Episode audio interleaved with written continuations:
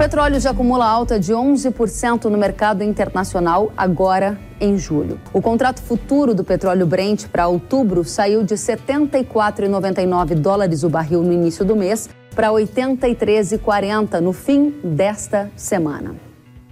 Com alta no preço do petróleo no mercado internacional, aumentou a defasagem em relação aos preços de combustíveis praticados no Brasil. Segundo a Abicom, que é a Associação Brasileira dos Importadores de Combustíveis, até a quarta-feira havia uma defasagem média de 16% no preço do óleo diesel e de 19% para a gasolina. Na quarta-feira, o preço do óleo diesel no mercado doméstico estava 56 centavos por litro mais baixo do que a paridade de importação. No caso da gasolina, a diferença era de 60 centavos por litro, de acordo com as informações da Abicom. E no site da associação há uma explicação que diz que, por conta dessa diferença de preços, a janela de importação do óleo diesel e da gasolina está fechada, em média, há 70 dias, como vocês veem nesta nota que está publicada no site da associação.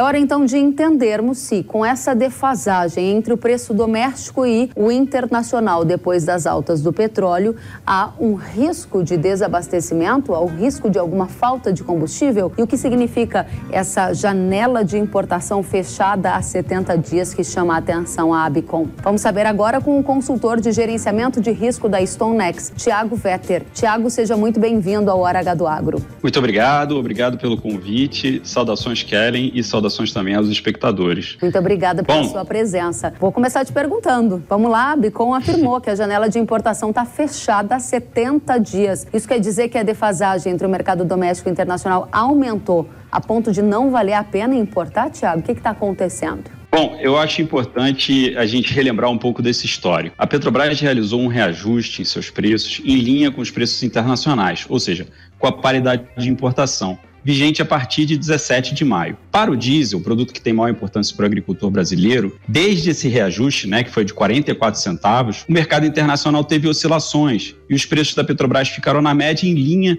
com os preços disponíveis para importação a partir das origens mais convencionais, até o final de junho com uma defasagem média de 8 centavos, ou seja, uma defasagem pequena. No entanto, havia uma ampla oferta de produtos de origem russa, com preços mais competitivos, Kelly. Na nossa avaliação, o produto russo encontrava-se nesse mesmo período cerca de 20 centavos mais barato do que o oferecido pela Petrobras. Então, em relação à janela de importação estar fechada, por exemplo, para o diesel, a gente vê que uh, existiam fontes de produto mais baratas e que chegaram ao produto, ao mercado nacional. Uh, o que nós vimos nesse ano né, foi uma importação de diesel russo crescer de forma bastante uh, expressiva. Inclusive, esse diesel russo se tornou a maior, maior, fonte de importação no Brasil né, em 2023. É importante lembrar que mais de 25% do diesel A vendido no Brasil é importado dado que não é, existe refino suficiente para suprir a demanda.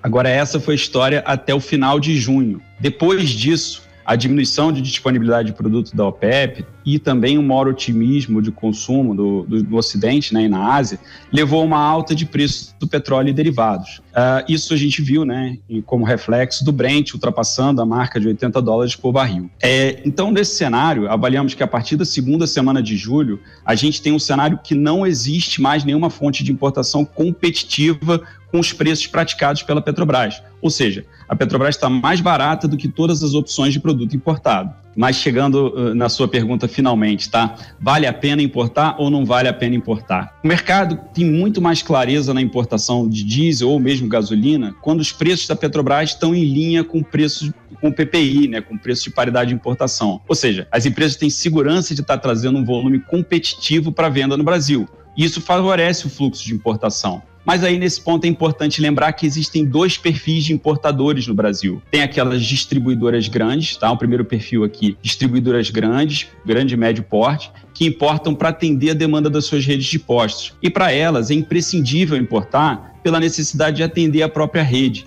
Então, elas não vão deixar de importar, mesmo num cenário de produto internacional mais caro.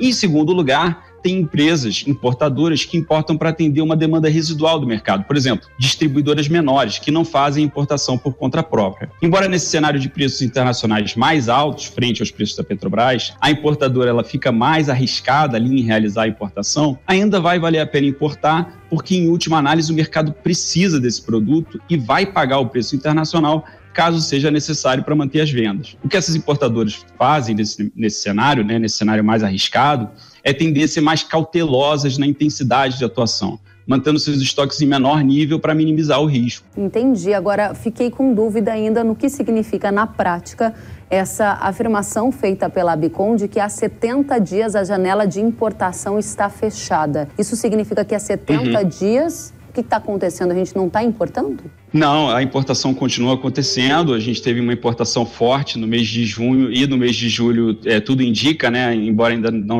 não haja dados oficiais, tudo indica que a importação continua forte de produto. Por quê? Bom, primeiro que a janela de importação que a Bicom se refere, aí existem várias metodologias, provavelmente se referem aos, às origens convencionais, por exemplo, o Golfo Americano. E como eu falei, existe produto, aí olhando para o diesel, tá? Mais barato vindo, por exemplo, da Rússia. Então, é, a janela de importação de produto russo, ela não está fechada há 70 dias, tá? E, em segundo lugar, mesmo no cenário de preço mais alto, a gente vai ter importação. Então, essa afirmação da Bicom, ela se refere à metodologia deles, com certeza, tá? Para avaliar preços brasileiros e internacionais, mas o nosso ponto é, existiu uma janela maior ainda, né, ou, ou, mais longa ainda de importação de produto russo viável. E nesse momento, embora esteja fechado, a gente continua acreditando que vai acontecer uh, essa importação. Inclusive uh, o line-up, ou seja, uh, aquilo que se monitora de chegada de diesel para o mês de julho, mês de julho aqui nesse, nessa teoria, né, um mês que a janela estaria fechado,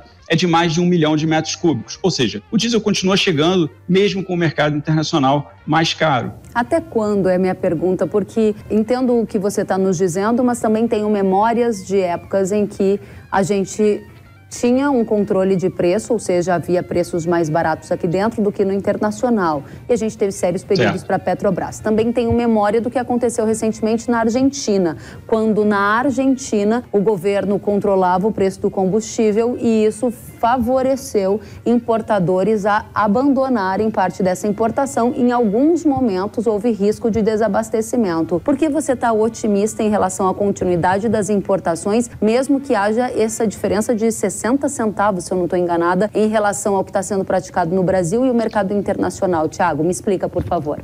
Vamos, é, em relação aos números, né? Falou dos 60 centavos. A nossa é, estimativa nesse momento é que a defasagem seja de 66 centavos por, é, por litro né, para o diesel e 38 centavos por litro para a gasolina em média. É, em relação ao meu otimismo, né, o mercado brasileiro ele é dependente de importações. Então, as distribuidoras, no cenário de produto importado caro, elas vão optar entre manter o abastecimento aos seus clientes ou minimizar seus volumes e maximizar as margens, tá? Isso é o mercado brasileiro atual. Considerando o histórico de comportamento dessas companhias, ou seja, das distribuidoras e das importadoras, a gente entende que elas vão priorizar o atendimento à demanda, mesmo que elas precisem acessar um produto importado mais caro, e aí a gente minimiza essa hipótese de desabastecimento. O que, é que eu estou dizendo aqui? Eu não acredito numa Petrobras que vá é, precisar recorrer a recursos que ela realizou no passado, que era realizar toda a importação de diesel e aí repassar para as distribuidoras ao preço da Petrobras. O que eu acredito é que o mercado vai se regular com as importações ocorrendo a preço internacional. O que, que isso tem como consequência, tá, Kelly? A consequência que isso tem é, em termos de comportamento de preço, né, e a gente pode avançar um pouco aqui para essa consequência, é que mesmo que a Petrobras mantenha seus preços no mesmo nível, a gente vai ter um, um reflexo na ponta, tá? Uh, como que uh, essas importadoras e essas distribuidoras vão estar tá comprando diesel e gasolina a um preço maior no mercado internacional, elas vão precisar repassar, pelo menos em parte, essas altas na bomba. Então, é, é um cenário bastante diferente do cenário que a gente viveu, é, vamos dizer, há mais de uma década atrás, onde existia uma outra política da Petrobras como garantidora do volume nacional. Essa é a minha é, percepção em relação à percepção da StoneX em relação a, a esse movimento de mercado. Ótimo. Agora, para a gente ir além, e me corrija se eu tiver entendido errado, a primeira questão que a gente está aqui respondendo para nossa audiência, às vésperas do início de uma nova safra, né, daqui a poucos meses, há risco de faltar combustível no Brasil? A sua resposta no momento é não. Você não vê um cenário de risco de desabastecimento. Porém, você vê um cenário de aumento de preço de combustível. Foi isso que eu entendi. Aí eu vou partir para a segunda parte. Está correto?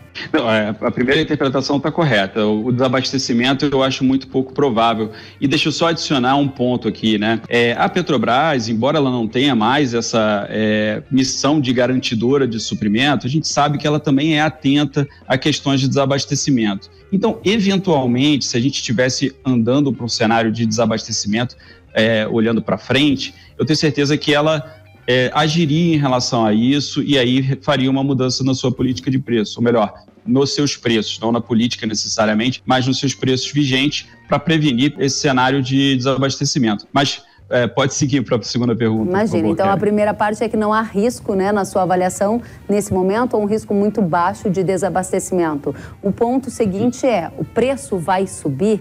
Porque você apontou para a gente que a Stonex está apontando 66 centavos de defasagem no óleo diesel, ou seja, trocando uhum. em miúdos, o diesel precisaria subir 66 centavos. Isso num cenário em que a gente tinha a política de paridade internacional, que não existe mais, né, Tiago? Objetivamente, o preço vai subir e vai subir quando e quanto? É, bom, em relação à, Petrobras, é, só para lembrar, né? Você falou que não existe mais o PPI.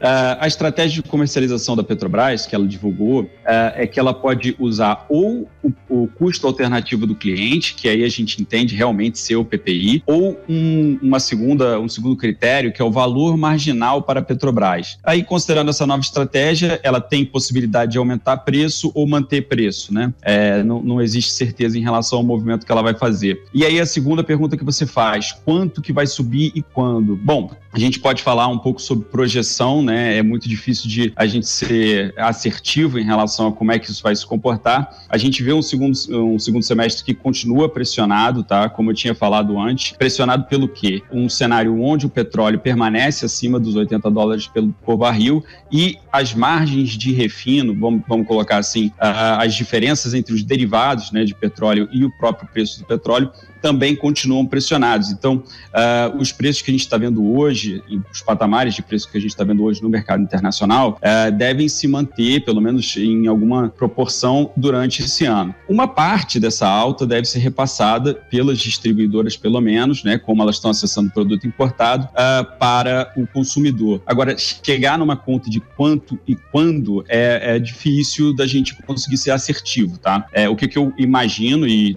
dado que a gente está falando aqui de importações é que essas altas podem ser percebidas a partir de agosto, dado que os produtos que estão sendo importados agora vão chegar nos portos em agosto, e uh, a intensidade ela vai depender muito de como que vão trabalhar uh, as, perdão, as distribuidoras que estão recebendo esse produto. É, depende bastante de quanto que eles vão sacrificar de margem em detrimento ali dos custos que eles estão tendo aumentados. Tiago Vetter, muito obrigada pela sua análise e explicações. Tenho certeza que a nossa audiência agora está muito mais bem preparada para lidar também com essa gestão de risco associada a preço de combustíveis. Obrigada pela sua presença e volte sempre ao Hora H do Agro. Eu que agradeço, Kelly, e a todos os espectadores. Até a próxima.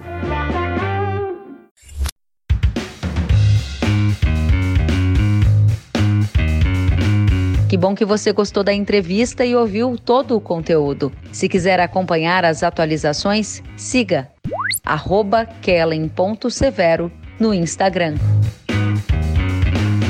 Até a próxima!